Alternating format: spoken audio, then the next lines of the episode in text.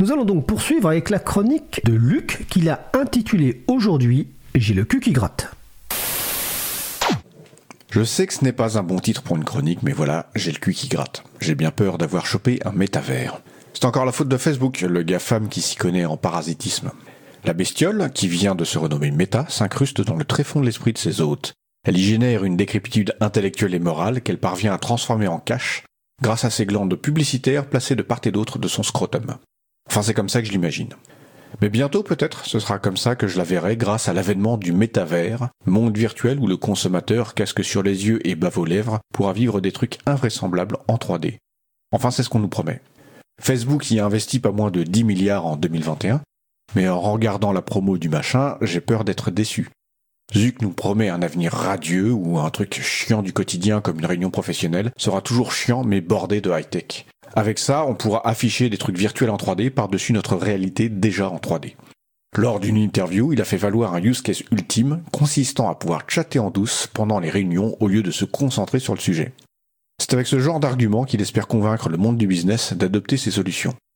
Le pire, c'est que ça pourrait marcher. Le VP de base a besoin d'être débordé, indisponible, éparpillé pour tenir son rang et maintenir l'illusion qu'il brasse autre chose que du vent et des billets. Mais au-delà de ça, c'est ça le métavers selon Zuckerberg, afficher du texte Côté jeux vidéo, ça fait quelques années que la réalité virtuelle est là et c'est un flop. Les gros apports en termes d'expérience utilisateur sont la migraine et la nausée. Ok, je suis mauvaise langue, les joueurs peuvent aussi se fracturer les dents de devant sur la meuble télé quand ils perdent l'équilibre. C'est certes très innovant et immersif d'exploiter la nociception, mais ça reste un argument de vente quand même assez faible. Même au ciné, les lunettes 3D n'ont pas duré, mais malgré tout ça, Meta y croit. Zuck veut fusionner le monde réel et numérique et le contrôler bien sûr.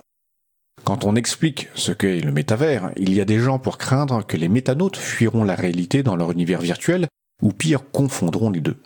Ça me fait un peu sourire car c'est très exactement ce que j'entendais à propos du jeu de rôle quand j'étais lycéen de la bouche même des gens qui prétendaient que le système scolaire offrait l'égalité des chances, un peu avant qu'ils rentrent chez eux pour passer 4 heures devant la télé, puis éventuellement prier Dieu pour qu'il les fasse gagner au loto juste avant d'aller au lit. Personnellement, ce risque de voir les gens confondre le fantasme et la réalité ne m'inquiète pas. Les bulles complotistes font déjà ça très bien. Mais je comprends l'angoisse qu'on peut ressentir à l'idée d'avoir des gens immobiles, coupés des autres, avec un casque vissé sur les yeux. J'ai vu il y a quelque temps un documentaire sur ce sujet. Il s'appelle Wally, si Pixar fait de la prospective, je peux bien me lancer aussi. Alors qu'est-ce que ça pourrait bien donner? D'abord, Meta vise les jeunes, qui eux aussi sont une sorte de parasites. Comme eux, ils dépendent d'un parent 1 et d'un parent 2 qui l'ont en garde partagée sur leur écosystème de smartphones respectifs. Malgré cette proximité avec la jeunesse, Facebook est devenu un truc de vieux. Une énorme partie de ses utilisateurs est même déjà morte en fait. Mais Zuck n'est pas gérontophile, il veut de la chair fraîche. Il lui faut quelque chose de radical pour convaincre les jeunes de s'asseoir sur ses genoux et de le laisser leur aspirer leur âme. Meta va donc vendre du matos, probablement bon marché. Il ajoutera des trucs pour traquer encore mieux ses utilisateurs. Je parie sur l'eye tracking, un dispositif qui permet de mesurer ce sur quoi le regard se pose. Ça s'appelle l'oculométrie en français. Ça ne peut pas être complètement un hasard. Comme la réalité virtuelle a une odeur de scandale, la jeunesse risque bien de se ruer dessus, ne serait-ce que pour le plaisir de faire chier leurs parents. Mais comment contrer ces nouveaux outils au service du rêve de domination mondiale de Zuckerberg?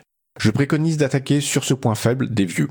Il faudra offrir des casques à nos mamies, développer des applis ciblées, balnéothérapie virtuelle, des cours d'aquarelle à distance, des concerts et films inédits de stars du passé grâce au deepfake et à des algos de reproduction de la musique et de voix, faire du lobbying pour imposer des fonctions de prévention de la fracture du col du fémur activées par défaut sur tous les équipements.